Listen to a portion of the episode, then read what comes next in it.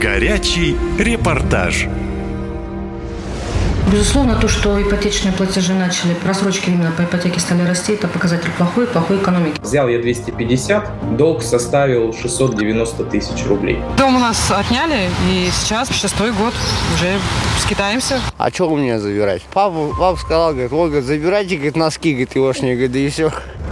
Россиян массово выселяют из домов. Все потому, что люди буквально утопают в долгах. Невыплаты по кредитам впервые превысили 32 триллиона рублей. При этом, как признались в Центробанке, цифра продолжает расти. В ситуации, когда буквально нечем платить за ипотеку, оказались тысячи семей. Сложность еще в том, что у каждого седьмого заемщика минимум 4 непогашенных кредита. Как ипотечные долги стали проклятием миллионов россиян, расскажу в моем репортаже. Однушки, гостинки и даже дом в деревне. За пять лет семья Даниловых пожила везде, где только можно в Иркутске. Начиналось все как обычно. Появились дети, взяли таунхаус в ипотеку. Первый год платили исправно. Затем Анна ушла в декрет, и денег стало меньше. Еще год платили с просрочками, поэтому банк подал в суд. Финансовая организация предложила единственный вариант решения ситуации – платить вместе с процентами. В конце концов, дом у семьи забрали за неуплату. Со слезами на глазах рассказывает женщина. Дом у нас отняли, и сейчас на сегодняшний день, то есть мы шестой год уже скитаемся. И таких случаев, как у семьи Даниловых, тысячи. По данным Росстата, кредиты есть у почти 50 миллионов россиян. Исправно платят меньше половины. У остальных долги растут, а доходы падают. Безусловно, бывают непредвиденные ситуации. Вячеслав из Воронежа из-за здоровья лишился работы.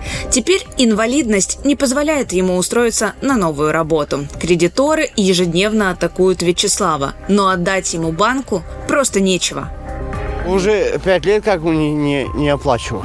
Коллекторы приходят и угрожают, типа, говорят, вот там, ну, судебный пристав приезжает, mm-hmm. то, что, говорит, осудим, говорит, а имущество там что-то хотят забрать. Но а что у меня забирать? У меня, я, папа, папа сказал, говорит, Ольга, забирайте, говорит, носки, говорит, егошние, говорит, да и все. Еще одну удручающую историю рассказал Игорь из Перми. Мужчина говорит, что банк просто поиздевался над ним. Игорь не вернул вовремя кредит, и в итоге накопившиеся проценты трижды превысили сумму, которую он занимал. Игорь в шоке. Цены на продукты, да и жизнь в целом растут, а зарплаты нет. Мужчина говорит, что до смерти боится, если кредиторы отберут жилье. Взял я 250, долг составил 690 тысяч рублей. Просто обрывались все телефоны, ну, то есть моих родных, друзей, близких, кого только могли найти, находили неизвестно как. Юрист из Курска Анастасия Щербакова говорит, что в последние полгода к ней чаще всего обращаются за помощью по ипотеке. Семьи интересуются, как можно заморозить кредит или изменить условия, лишь бы не лишиться жилья. Но юридически помочь она не всегда может. Ситуация действительно печальная, говорит юристка, как для отдельных россиян, так и для страны в целом. Безусловно, то, что ипотечные платежи начали, просрочки именно по ипотеке стали расти, это показатель плохой, плохой экономики в первую очередь. Экономика не растет, у людей не растут доходы, как бы об этом нам не рассказывали с экранов телевизора, как показывает статистика. Ипотечные кредиты страдают в последнюю очередь. Чаще всего люди стараются не выплачивать, ну, вернее, а, стараются их выплачивать, потому что переживают действительно за то имущество, которое они приобрели. Сейчас реальность для многих россиян такая – брать новый кредит, чтобы расплатиться с предыдущим займом. Власти традиционно не помогают. Наоборот, говорят, что экономика растет, а жизнь стала только лучше.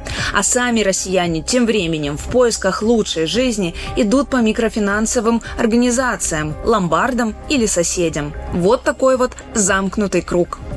Катя Константинова, «Наша лента» из Иркутска.